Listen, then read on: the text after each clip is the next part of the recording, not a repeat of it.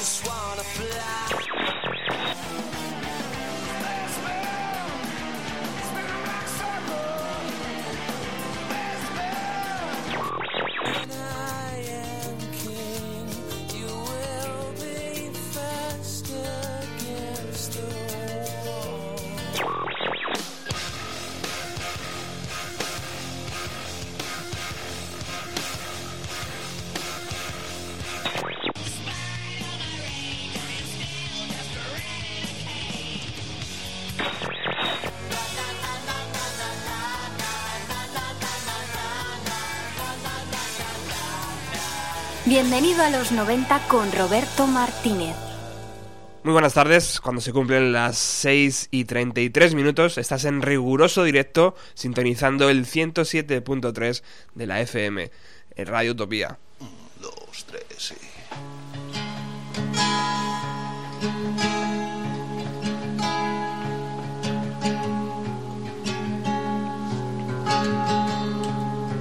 No hay mejor forma que arrancar este nuevo programa de Bienvenido a los 90 que con Letraste. Letraste fueron nuestros invitados del pasado jueves, hora y media de programa con ellos, disfrutamos una barbaridad, estuvimos el domingo viendo el, acústico que hicieron en, en Malasaña y por supuesto hoy recordamos su paseo por aquí, por el programa, eh, con esta pedazo de canción. Van emergiendo de mí. Ciertos paisajes crudos.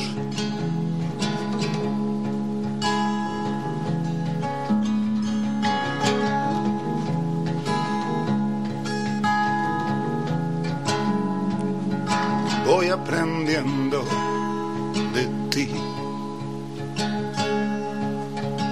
frases, lugares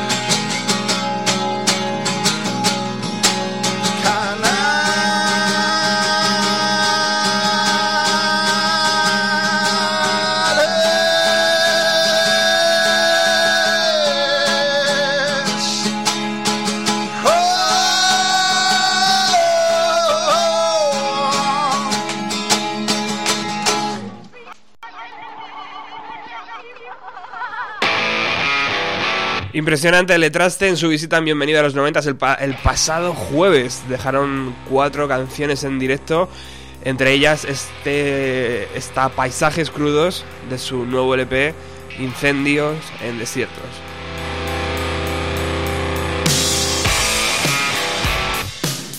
Bueno, inicia el programa, un programa muy completo donde va a pasar, eh, por ejemplo, el señor Vidal, que todos conocéis, eh, artista, amigo, eh, gran persona, ha sacado un nuevo LP, bueno, está a punto de hacerlo y vamos hoy a hablar con él para ver cuándo, de qué forma y, y cómo, cómo huele ese disco.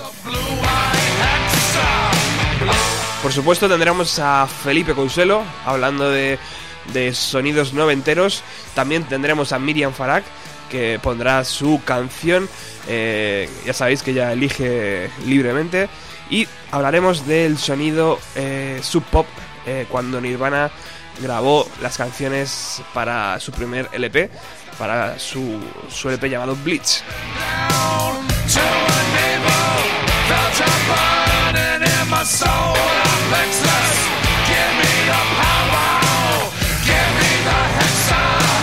Pero los Pixies son noticias esta semana porque han sacado su segundo EP. Sabéis que van soltando pequeñas píldoras en formato de tres o cuatro canciones y esta semana pues se ha- se ha puesto ya a la venta eh, y para descargar eh, como, como mandan los cánones hoy en día eh, su segundo EP.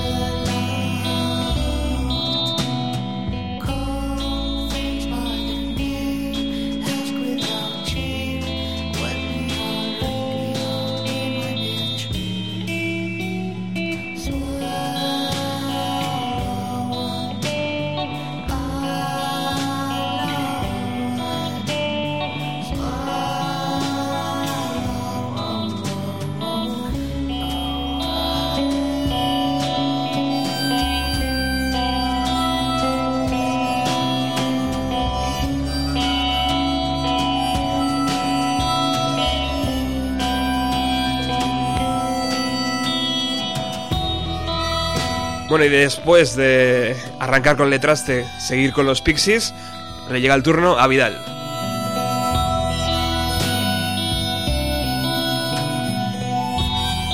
Esta delicia que está sonando de fondo es la carta de presentación de su nuevo trabajo.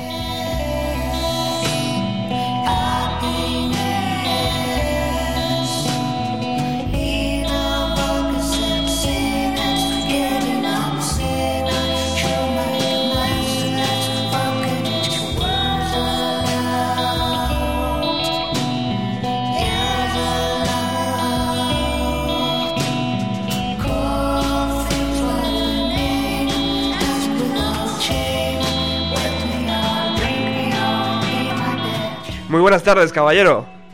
Buenas tardes. ¿Qué tal, Roberto? Qué bien escucharte aquí en la emisora, sabes que te, que te queremos. Sí, yo te estaba escuchando, ya viendo la buena, la buena programación que tenías hoy, arrancando con Detrás y siguiendo con los Pixies. Sí, señor. Es que tenía que tenía que la alfombra roja porque sabía que tú llegabas. Joder, no hacía falta tanto, siempre en casa ya. Bueno, caballero, estamos ante su nuevo trabajo inminente.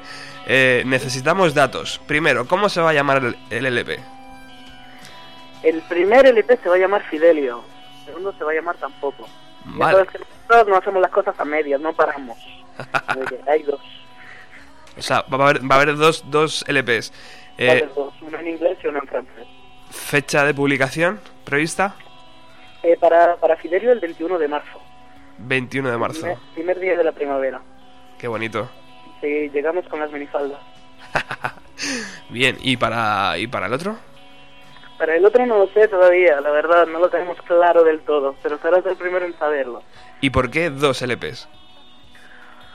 ¿Por qué? Porque quería una experiencia diferenciada también a nivel de los idiomas, la verdad, eh, porque mm, porque me parecía importante, ya, ya he vivido la experiencia del doble LP, y me parecía más interesante privilegiar una experiencia musical un poco más corta, la verdad.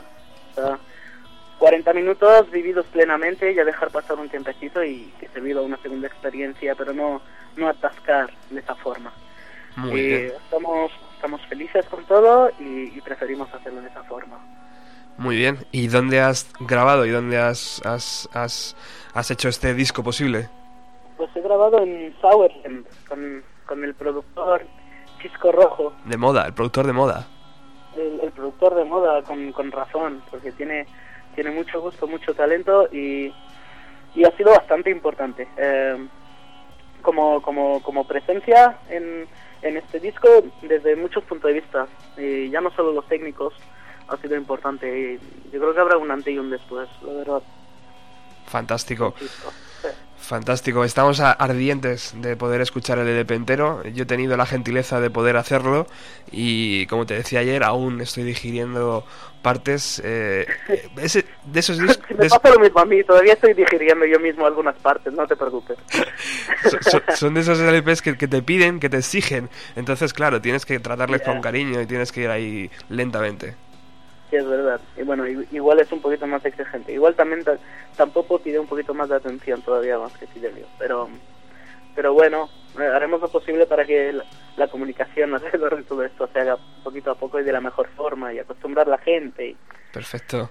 y habrá mucha comunicación visual para que todo esto sea más fácil también. Oye, Vidal, esta noche tienes una cita en el Thundercla- eh, Thundercat Club en Madrid. Eh, Totalmente. coméntanos, ¿qué va, ¿qué va a pasar ahí?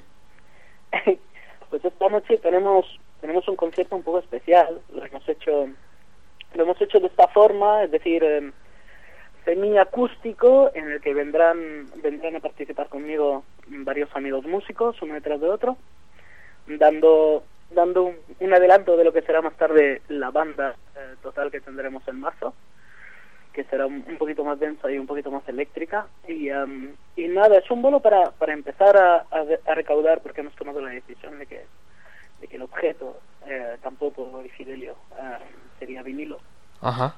porque porque somos somos fetichistas, lo asumimos, y pues ya que somos fetichistas y que hay que hacer un objeto, la verdad es que pf, ya no creemos demasiado en el CD, eh, personalmente no escucho demasiado.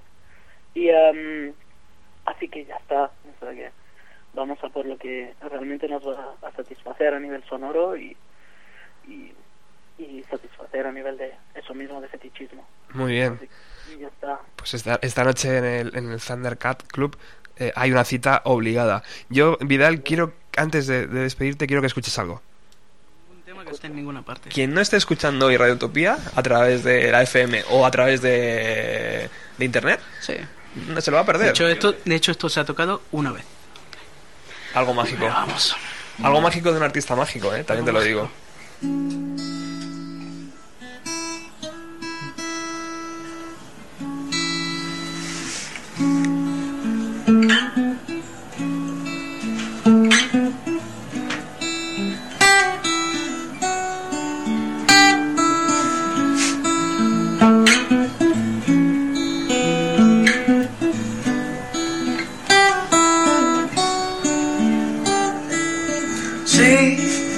C'est ça marcher, de chute, rattraper au vol, pas de plus, dans le pas de personne, ne sois pas fâché.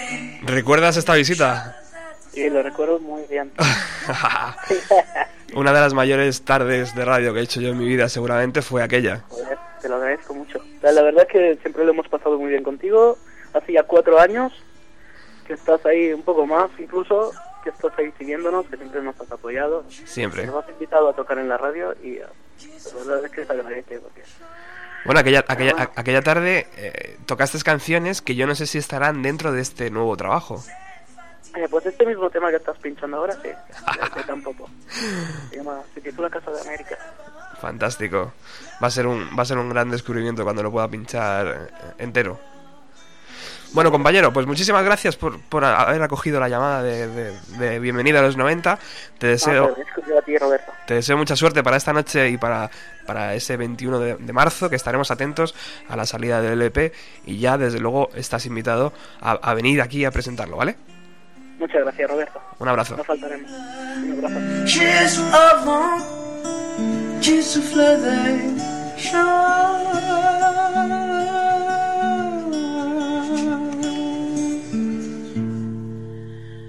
Uh...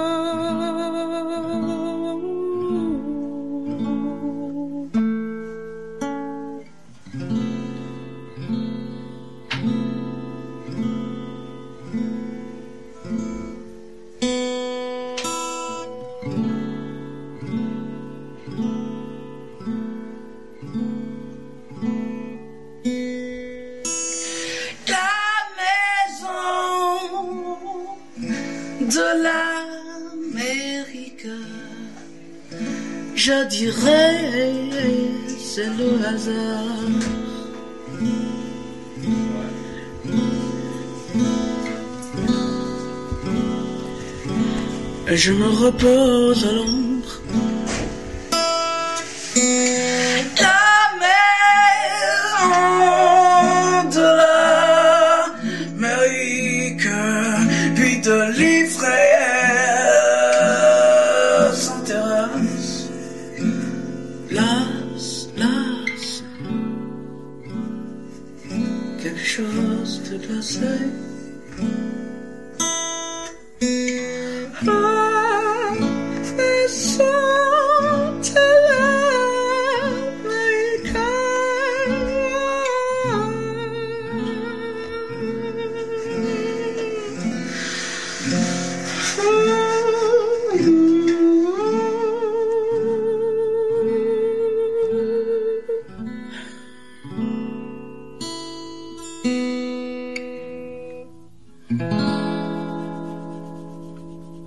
Fantástica tarde de radio, maravillosa, eh, maravilloso recuerdo. De hecho, hay un vídeo eh, eh, grabado y, y- producido y, mezclado, iba a decir, por, por Nacho Rodríguez, in- integrante ya habitual en Bienvenido a los 90, que podéis ver entrando en la página web. Recordar, esta noche Vidal en directo en el Thundercat Club de Madrid, en la calle Campo Amor número 11 eh, estará presentando canciones de este nuevo trabajo y si queréis escuchar anteriores trabajos solo tenéis que ir a www.vidalwashere.com un verdadero lujo para esta pequeña emisora y para este pequeño programa.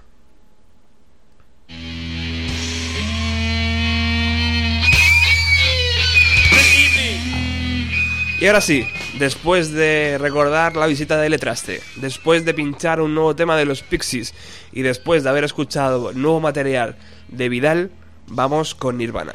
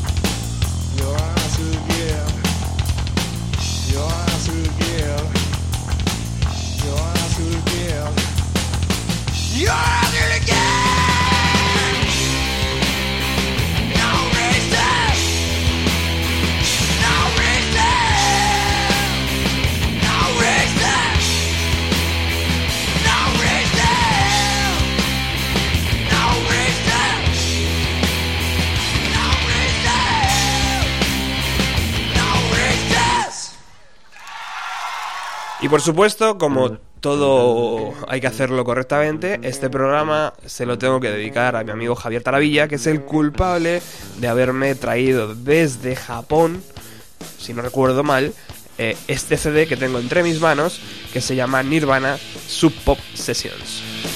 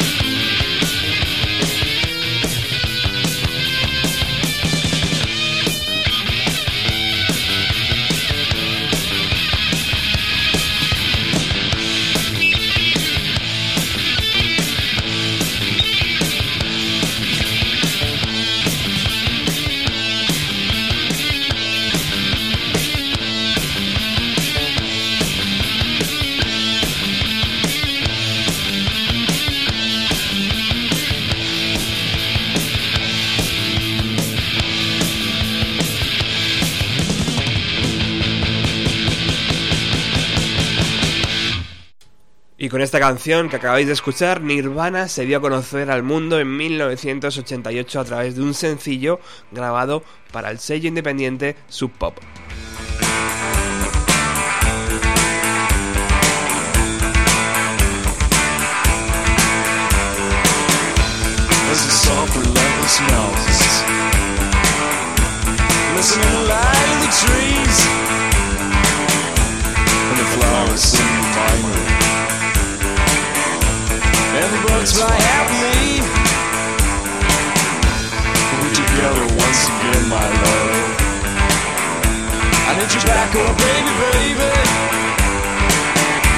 Aquella canción les sirvió a la banda para entrar en un estudio por primera vez y hacer una grabación profesional, pero no fue con una de sus composiciones propias, utilizaron una versión del grupo Shocking Blue.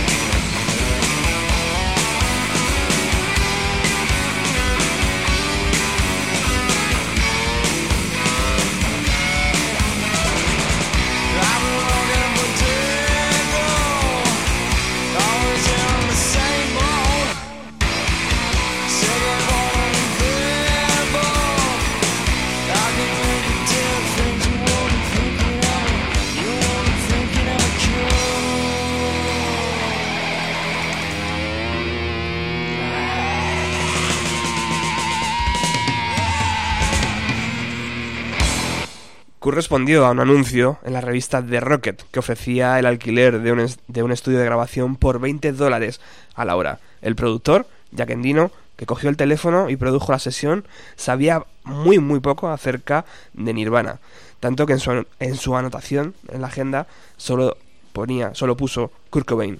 En seis horas, la banda eh, que estaba eh, donde estaba Kurt Cobain, Chris Novoselic y Dave Grover, grabaron y mezclaron nueve canciones y media, completando lo que se conoce como la Dale Demo.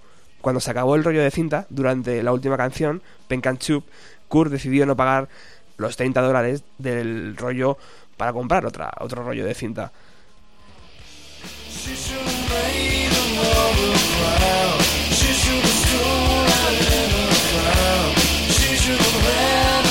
Aquella sesión de 6 horas costó 152 dólares con 44 centavos, el dinero que había ahorrado Kurt Cobain de sus trabajos como conserje y que y, y esa noche la banda partió a actuar en el, en el bar Tacoma.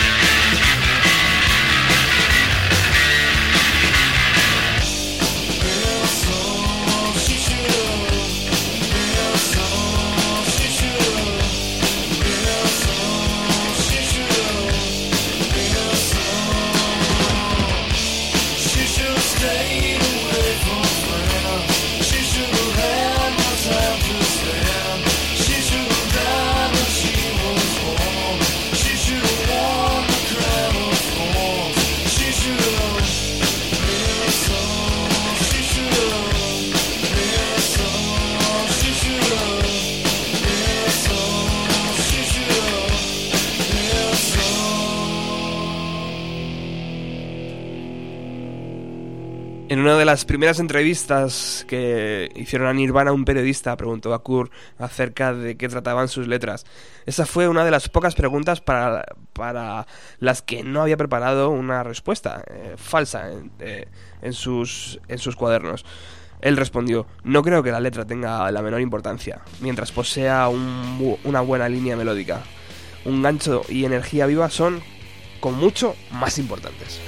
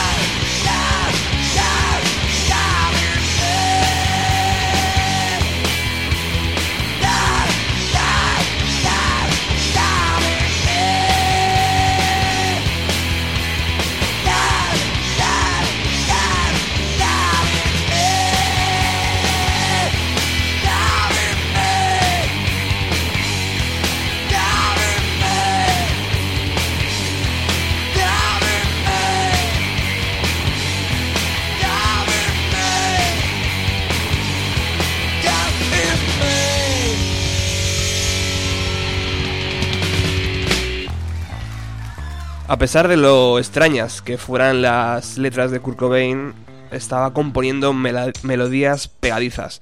Y este fue el elemento que intrigó a Jonathan Poneman de Sub Pop eh, cuando el ingeniero Jack Endino le entregó la maqueta. Eh, el jefe por aquella por aquellos días decidió ofrecerles un contrato eh, de grabación. Oficialmente era un poco más que un acuerdo con un apretón de manos donde Poneman prometía que Sub Pop pagaría los gastos mínimos de grabación para hacer un single. La banda no recibió ningún adelanto, pero obtendría un centenar de copias. Para Kurt, el contrato de grabación y más específicamente el hecho de que le podría decir a la gente que había firmado con un sello, junto con su triunfo en el concurso de arte de 1985, fue uno de los sucesos más gloriosos de su vida.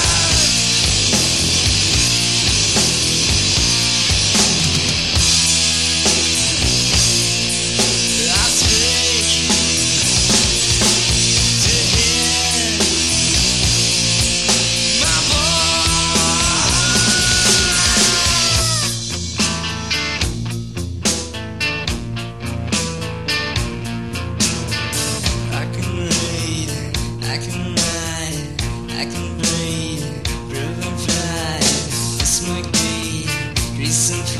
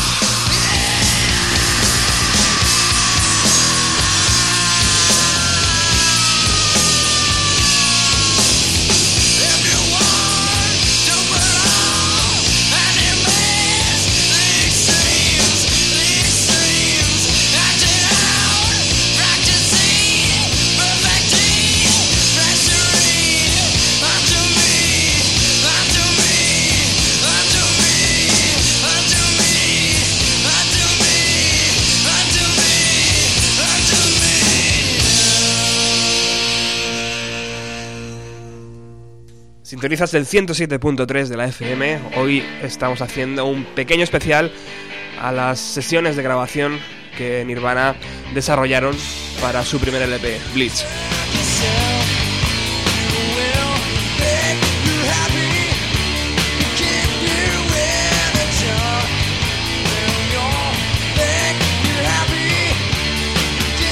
A comienzos de 1988, Chad Channing se unió a Nirvana como batería y las cosas comenzaron a afianzarse.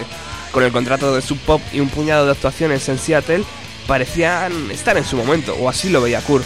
En uno de sus diarios escribió varias biografías de lo que llamó nuestra pequeña banda.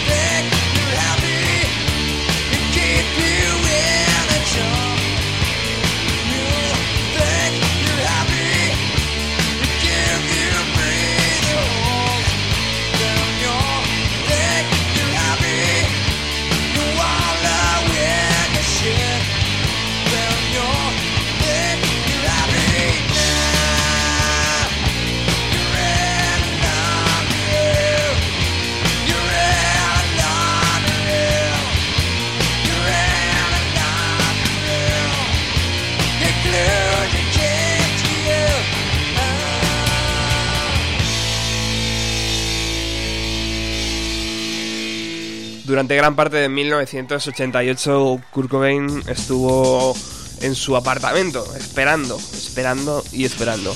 Pero por fin, en diciembre de, ese mismo año, de 1988, Sub Pop consiguió presupuesto para financiar la grabación y la banda grabó su primer álbum con el productor Jack Endino.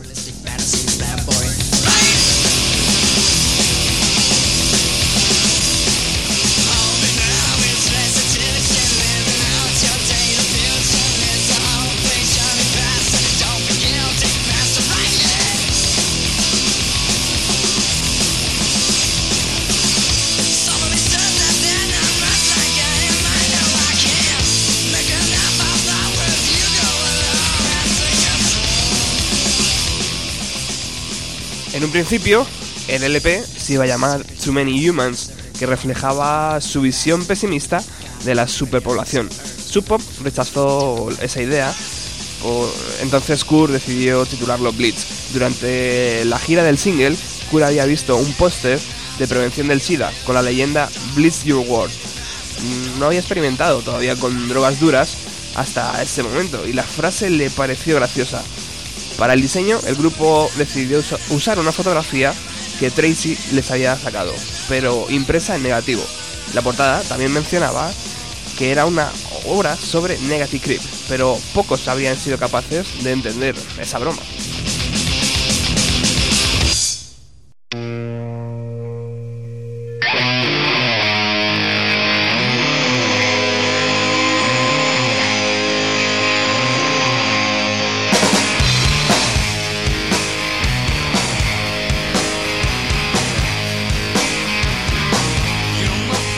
Blitz salió a la venta el día 5 de junio de 1989 y después la banda emprendió su primera gira por Estados Unidos. Durante los tres años siguientes no hubo una temporada en que Nirvana no saliera a las carreteras.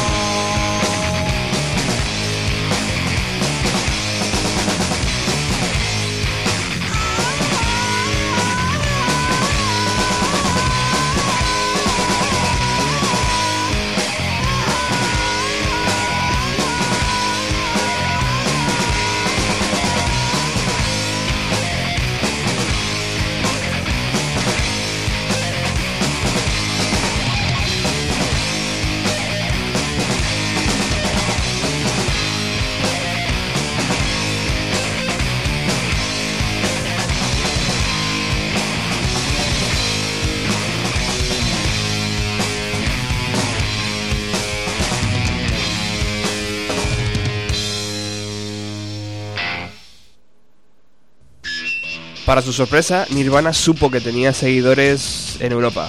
La prensa musical amarilla británica siempre buscaba una nueva estrella como gancho para vender más, y Matt Honey de Sub Pop era el modelo de 1989.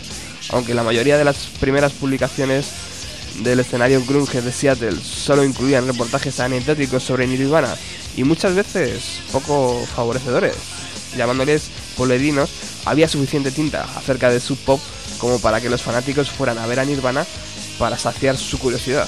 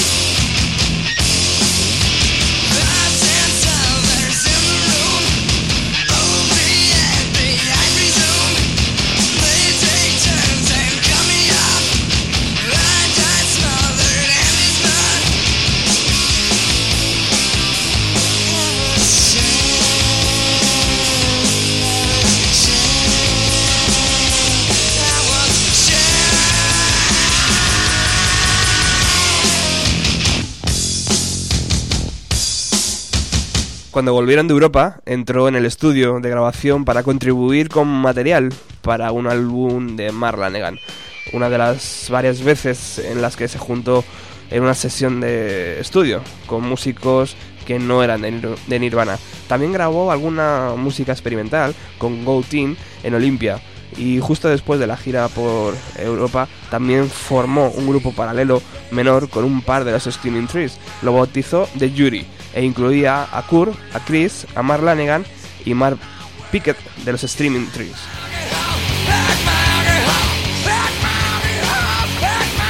Kurt concibió ese grupo como una oportunidad de explorar la música folk y blues que podrían no entrar en el repertorio de Nirvana.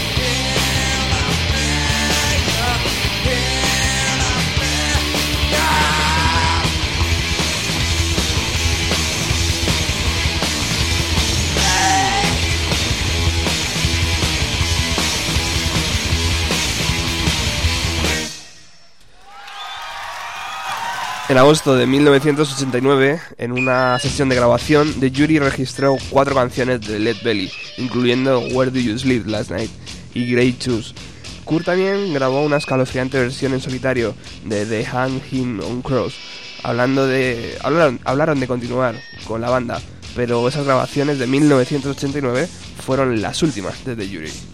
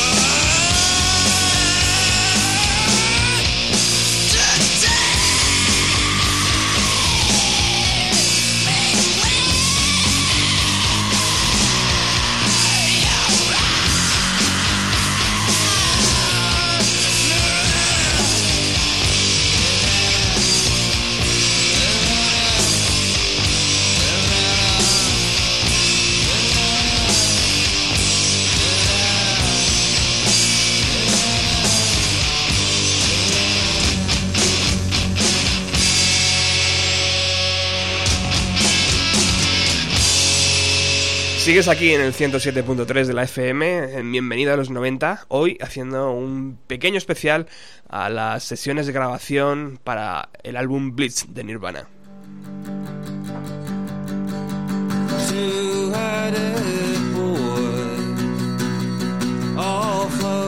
Cuando son las siete y media en punto de este jueves, de este frío jueves de, de- de invierno, está ya con nosotros Felipe Couselo. Muy buenas tardes, Felipe. Muy buenas tardes, Roberto. Bueno, estábamos, estábamos escuchando cómo se desgañitaba eh, Kurt Cobain en el estudio, dando todo, todo su, su potencial ahí vocal, su, su, su rabia contenida durante años y, y, y, bueno, amigo, pues lo tienes bastante complicado, ¿eh? Porque después de, de esta intensidad, no sé yo. Bueno, vamos a, vamos a hablar de una banda que, que tiene su aquel, sobre todo cuando hablamos de Nirvana y de Blitz. Porque por época y por ser inmediatamente anteriores a toda esta historia, están muy pero que muy relacionados con, este sonido hiper sucio de Nirvana en, este Blitz y sobre todo con el grunge en general. Yo te voy a hablar un poquitín de Mad Honey. Mad Honey, eh, que son eh, una banda, por supuesto, de Seattle y que son, pues, un poco como el, y en el buen sentido hay que entenderlo, como el Forrest Gump eh, del grunge, es decir, que en, en todas las partes del grunge siempre estaban ellos allí en la foto de alguna manera, ¿no? Colocados. Han estado en, en casi todos los fregados.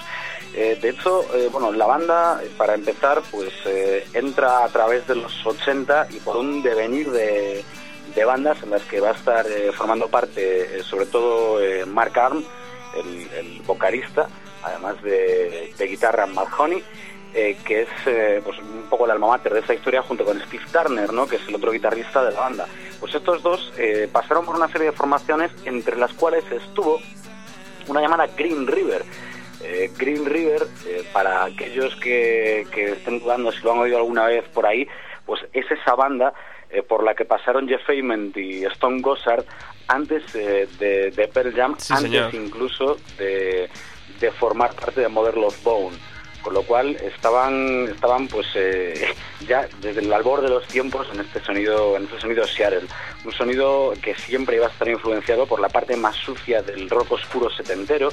Eh, de hecho, desde de finales de los 60 hasta, eh, pues, como por supuesto eh, Black Sabbath sería un, una influencia básica, pero también eh, gente pues eh, del propio punk como los Damned o los Ramones o los propios Stooges, ¿no? Eh, dentro de esta gente carajera, MC5 y tal. El caso es que eh, después de, pasar por este momento Green River y de que Stone Gossard y Feynman se marchen a hacer los Modern Bone y luego Pearl Jam, eh, se dan una, una pequeña vuelta, sobre todo aquí el, el amigo Arms, eh, a, ver qué, qué- qué van a hacer muy bien con su vida. y en la segunda mitad de los 80 forman Mad Honey. Mad Honey es un nombre que viene por una peli de, uno de los ídolos de Tarantino, de Ras Meyer, que es eh, bueno, uno de estos eh, directores que nunca sabe saber clasificarles bien, si son genios infames o famosos, simplemente quién sabe.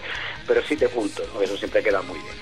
Eh, con, ese, con esa premisa ¿no? de hacer un sonido ciertamente distorsionado, casero de Seattle, por así decirlo, se lanzan a la aventura pues de ir publicando eh, sencillos en el sello Sancta Sanctorum, ¿no? en el que Nirvana, por ejemplo, editará su debut, Blitz, eh, hablo del sello Sub Pop, y de hecho Honey y todo grunge es la, la banda que más tiempo ha estado con, con este sello, con Sub Pop Records. Eh, lo primero que vamos a escuchar eh, en, ya por finales de los 80 de Mad Honey es un EP llamado Superfast Big Muff, eh, que de hecho, según dijo Kurt Cobain en su día, de que salió unos cuantos meses antes que este Blitz, influenció y de qué manera a la hora de- del sonido inicial de Nirvana, eh, de cómo suponemos más o menos que por las similitudes de sello y geográficas, de producción, etcétera, pues que eh, Kurt Cobain se fijó mucho, porque además él lo dijo en este, en este primer EP. Y ahí pasamos al álbum eh, que se llama igual que la banda, Mahoney, del año 89, y que se edita el mismo año que Blitz, por supuesto.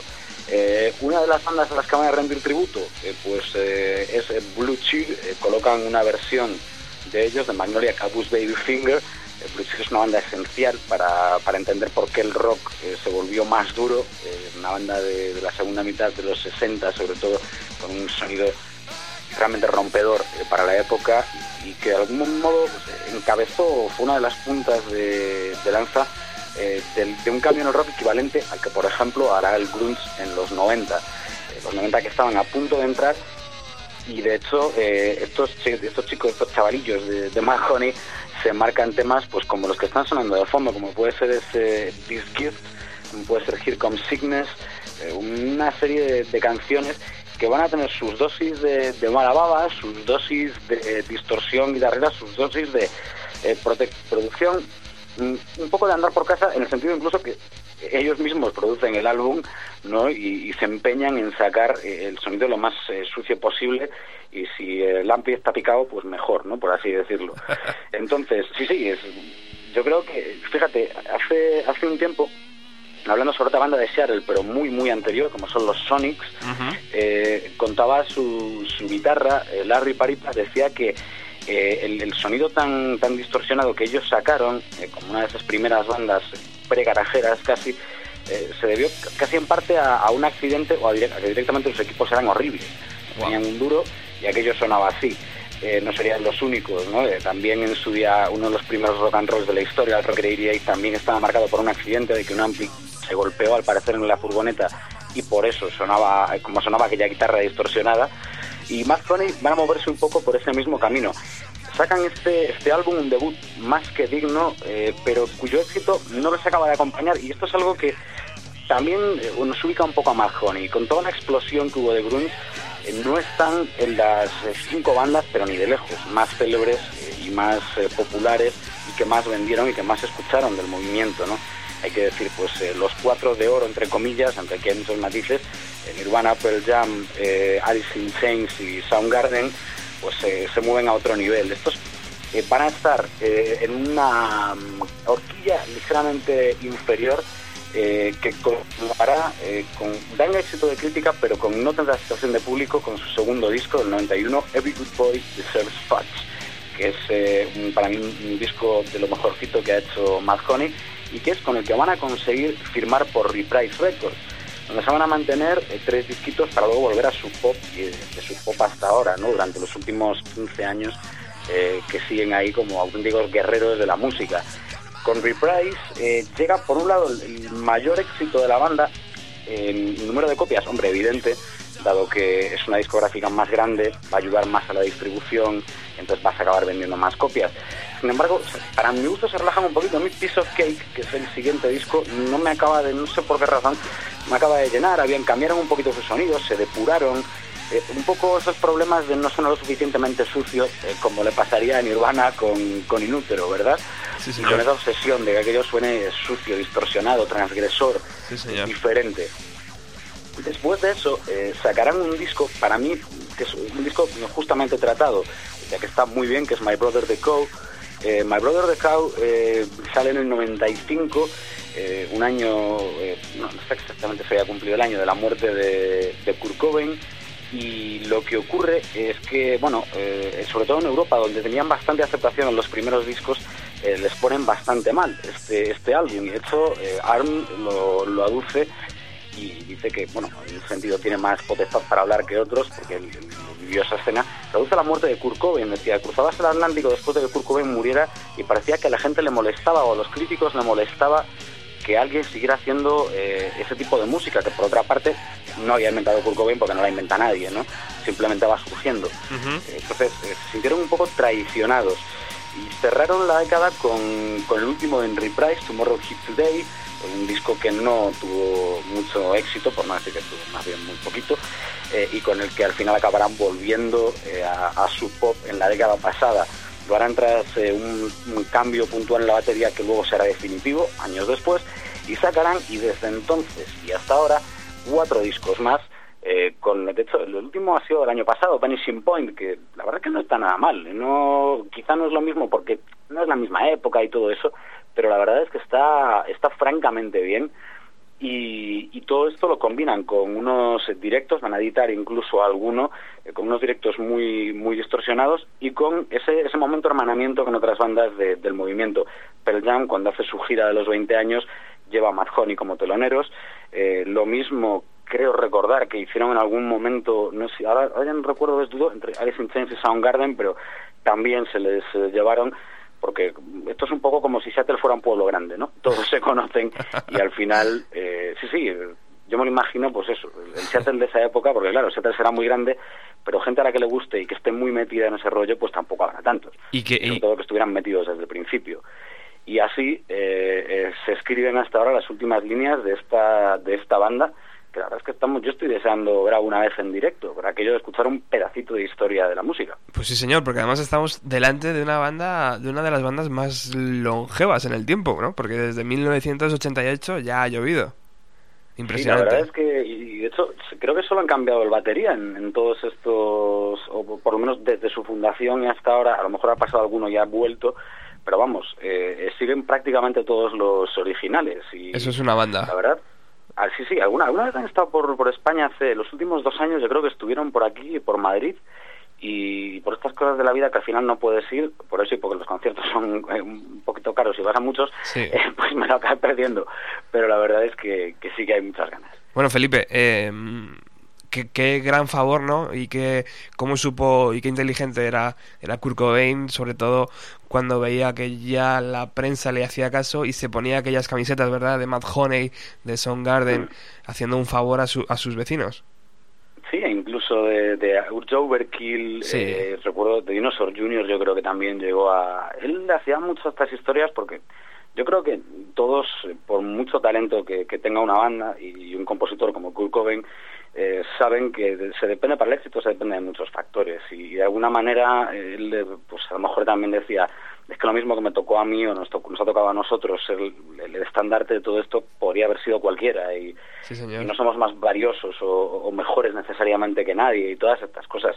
La verdad es que Kurt Cobain, eh, hombre, por, por todo, todo lo que se, se dice eh, de él, sobre todo en cuanto a digerir el éxito en relación a la gente con la que estaba antes, pues eh, no son más que buenas palabras. Parece ser que, es un, que era un tío en- que para nada se olvidó de, de sus amigos y de sus compañeros de fatigas, y que Sí, es esto que le enraba, de verdad.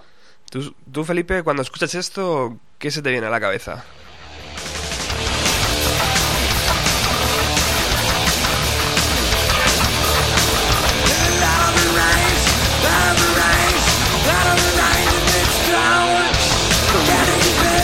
Una pieza de 2 minutos 3 como máximo, llena de distorsión, con un bajo ah, en forma de apisonadora y alguien gritando, desgañitándose, ¿no? Delante del micrófono. Pues fíjate, eh, claro, a mí esto me llegó, pues igual tendría yo 11 añitos o así, o, o 12 como mucho. Y claro, yo me estaba imaginando que aquello era como me lo habían grabado en una cinta, que lo habían grabado mal. Soy sincero completamente, no sé qué puñetas sabía yo de, producción ni de, bueno, que sea ahora, pero vamos, de aquella imagínate, incluso menos. Entonces yo pensé que me lo habían grabado mal hasta que pues el, el típico amiguete muy metido en el grunge que tenía los discos originales vino allí con sus sedes de Nirvana, eh, vino con sus sedes de Soundgarden, de toda esta gente y digo, anda coño, eso es verdad, sonaba así. Bueno, pues tal como está sonando de fondo, una versión en directo, eso sí, eh, lo podemos encontrar a día de hoy en Blitz, uno de los discos indispensables y que hoy estamos aquí hablando de él. Muchas gracias Felipe por eh, ilustrarnos de, en, la, en la vida y milagros de Matt Honey, una de las bandas que va a ser obligada eh, su, su paso por, por aquí, por Bienvenido a los 90, claro. Pues hombre, eh, es que parte de la historia de la música y un placer poder hablar de ellos un poquito, de verdad. Te espero el próximo jueves con más música, amigo. Eso es, un abrazo. Un abrazo.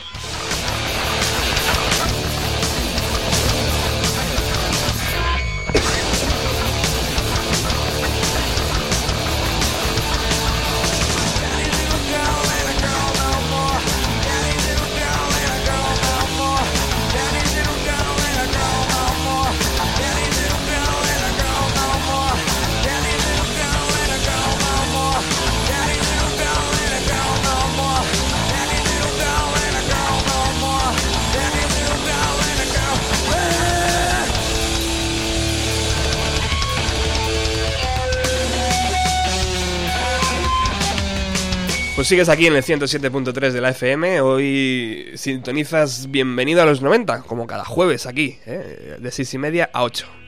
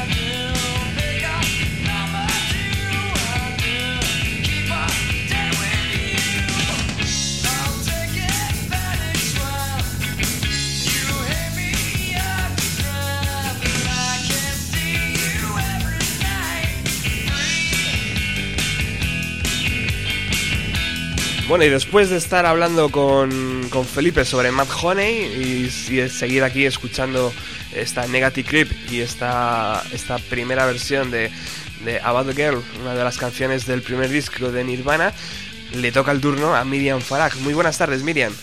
Muy buenas tardes, Roberto. Ay, qué bien se te escucha. ¿Qué tal, amiga? Muy bien, muy bien. Bueno, la antena es todo, todo tuya. Eh, ¿Qué nos presentas hoy?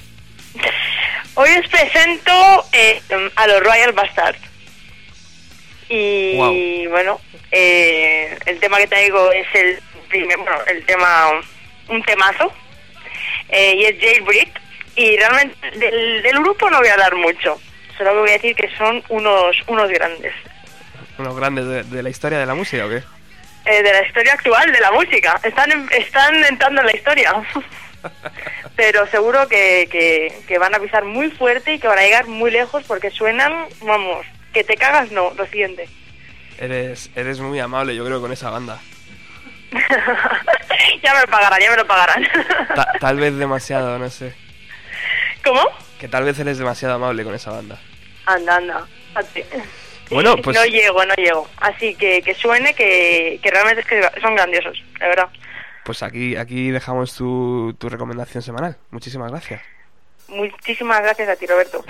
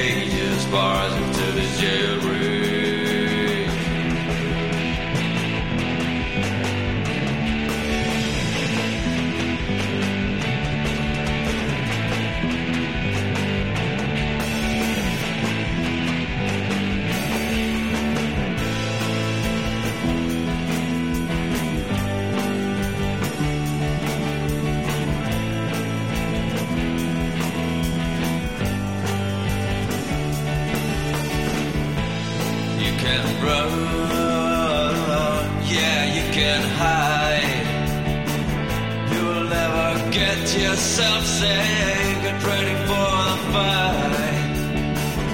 We will wrestle back our world from your created fingers. You the dog and steak and toothbrush, cause we wanna linger. but you stop smiling after this jury.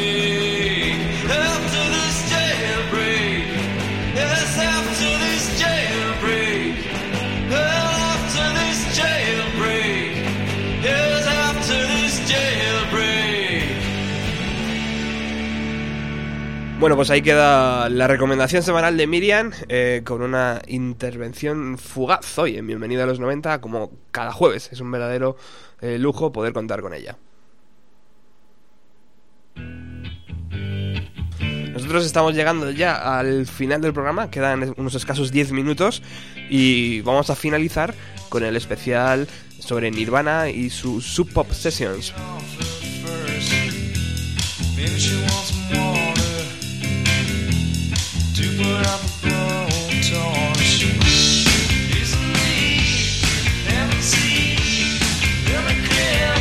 En otoño de 1989, Kurt llevó al estudio un puñado de nuevas canciones para grabarlas con el productor Steve Fish.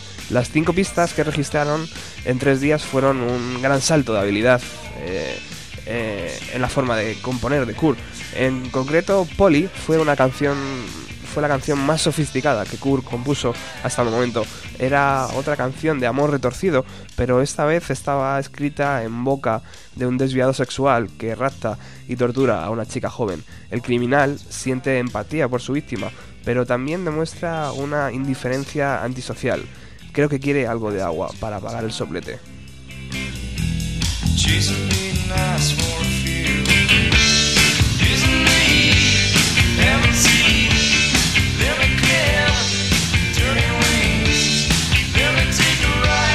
Could you say?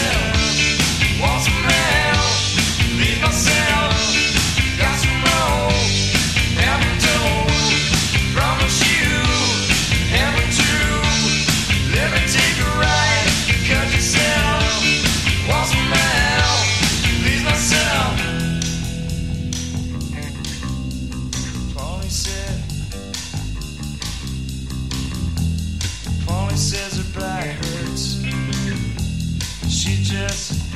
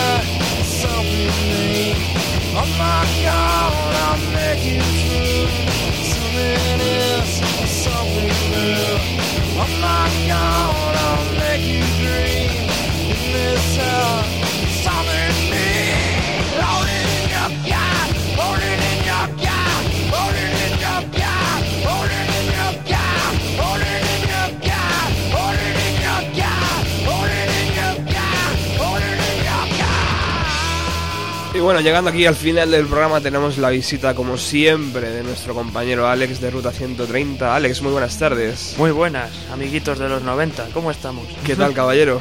Pues bien, bien, aquí, aquí estamos, eh, disfrutando de la, la buena distorsión. Veo, y- veo que mueves el tupé y eso significa que te gusta. Hombre, por supuestísimo, que me gusta. lo, lo gozo cosa fina. De hecho, es que estas grabaciones con ese sonido tan chustero que a mí me gusta tanto, me parecen auténticas como pocas, porque es cuando ya de verdad te das cuenta dónde está la creatividad, que hasta con el ruido, esto luego que llamarían noise pop y noise rock y tal, empezaba ya a dar sus frutos y joder, además con la voz de Kurt Cobain en esta época que se ve que el hombre estaba motivado o lleno de mala leche, no sé qué pensar, pero desprendía una energía, joder, es que dan ganas de subirte aquí a la mesa y ponerte a destrozarlo todo, es maravilloso. Para ti, por lo tanto, Blitz es su mejor disco. Mm, Sí, desde luego. Y Floyd de Barber, su mejor canción, si me permites. Tuve un tiempo obsesionado con ese tema, no paraba de darme vueltas ahí. Y, y bueno, es que todas las canciones de este disco están. No sé, tienen esa. No sé cómo decirlo, esa pureza, ¿no? De un grupo que empieza que le importa toda una mierda y que se nota que aquí no tenía ninguna ambición ni nada más que la de hacer ruido y pasar el rato, ¿no? Y sacar un poco lo que llevaban dentro, que es la sensación que te deja al final. Muy bien. Bueno, compañero, ¿qué tenemos hoy en Ruta 130? Pues hoy nos vamos a subir a la TARDIS del Doctor y nos vamos a ir a Irlanda, al norte de Irlanda de los años 70, para pegarle un repaso a, todo, a todas esas bandas maravillosas y tristemente tan poco conocidas que había por aquella época. Así que hoy, Punk Made in Belfast, amiguitos. Fantástico. Pues justo en 5 minutos arranca, 4 minutos, arranca eh, Ruta 130.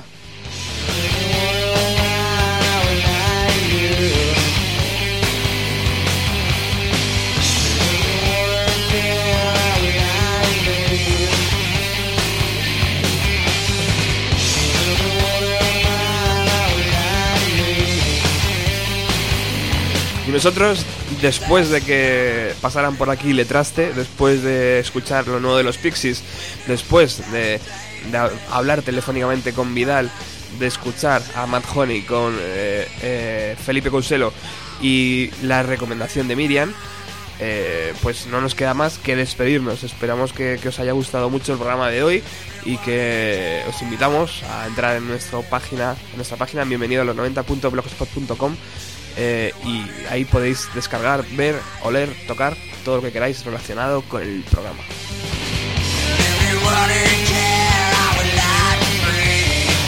Estamos cerca del programa número 100 y eso significa que vamos a hacer algo estupendísimo aquí.